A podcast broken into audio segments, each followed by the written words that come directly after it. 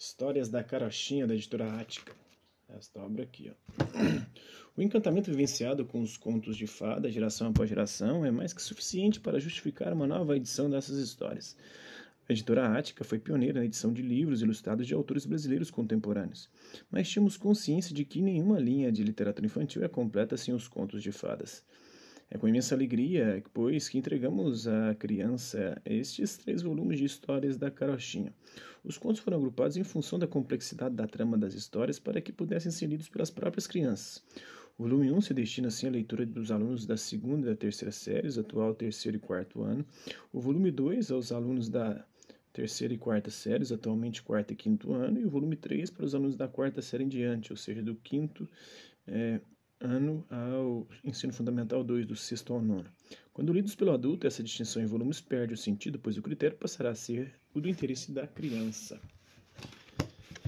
Vamos lá, conhecer um pouquinho dessa obra. Qual especificamente vai ser a história da carochinha, queremos ler.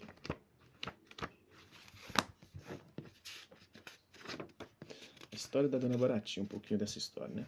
Agora que estava rica e elegante, tinha uma casa com mobília novinha, um lindo enxoval guardado no baú. Dona Baratinha achou que estava na hora de se casar. É, quando chegou de tardezinha, vestiu as roupas mais bonitas, fez um belo penteado e, toda perfumada, foi para a janela esperar os pretendentes. O primeiro a aparecer foi o cavalo. O jovem mais fino da cidade, ao ver Dona Baratinha na janela, toda bonita e perfumada, o cavalo a cumprimentou com gentileza e ela aproveitou para perguntar: Quer casar com Dona Baratinha, tão bonitinha, que tem dinheiro guardado na caixinha? Eu quero, respondeu prontamente o cavalo.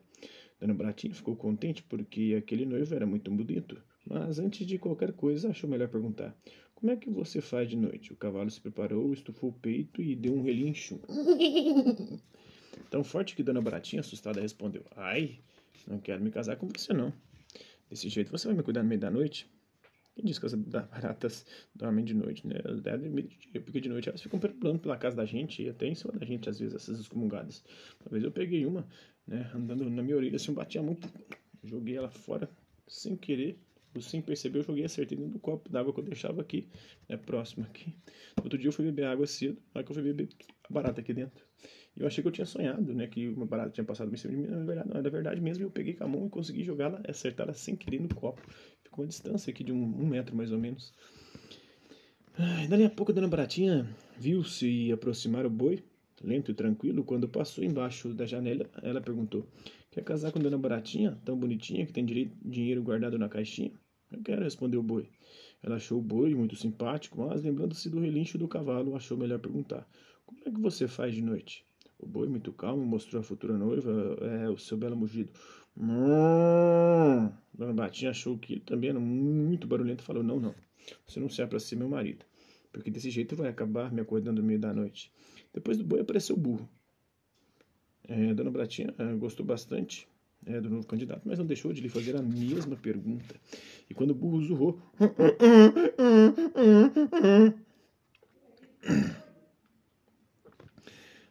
zurrou para mostrar como fazia de noite e ela o mandou embora dizendo: Não, não e não. Desse jeito você não vai me, é, me deixar dormir direito. E ela ficou. E ali ficou ela mais um tempão procurando, debruçada na janela, viu desfilar em sua frente o gato, o cachorro, o viado, o carneiro e muitos outros animais, mas nenhum deles aceitou é, aceitou ela, ela aceitou como noivo, né? Com medo de que os berros, os latidos, miados e balidos a despertassem no melhor do sono. Então, esse é um pouquinho dessa obra. Espero que vocês tenham gostado do vídeo. Quem curtiu, dá um like, quem não curtiu, dá um dislike. Quem se interessar pelo conteúdo do canal, é só se inscrever, ativar o sininho e guardar os próximos vídeos e as próximas notificações. Deixe também seus comentários, o que você está achado dos vídeos, sugestões de temas e assuntos para serem abordados em vídeos posteriores. E colabore com o nosso canal, compartilhe os nossos vídeos e ajude a chegar ao maior número de pessoas possíveis. Gostaria aqui de agradecer aos mais de 2.400 inscritos no nosso canal. Agradecer também aqueles que outro por conta de conteúdo outro passo por aqui, deixando sua visualização, seu like, seu like, seus comentários, que compartilhem os nossos vídeos, compartilhem o nosso canal, seja aqui nas plataformas do YouTube e outras redes sociais. No mais, é isso aí. Hasta la vista, bem-vindos até a próxima.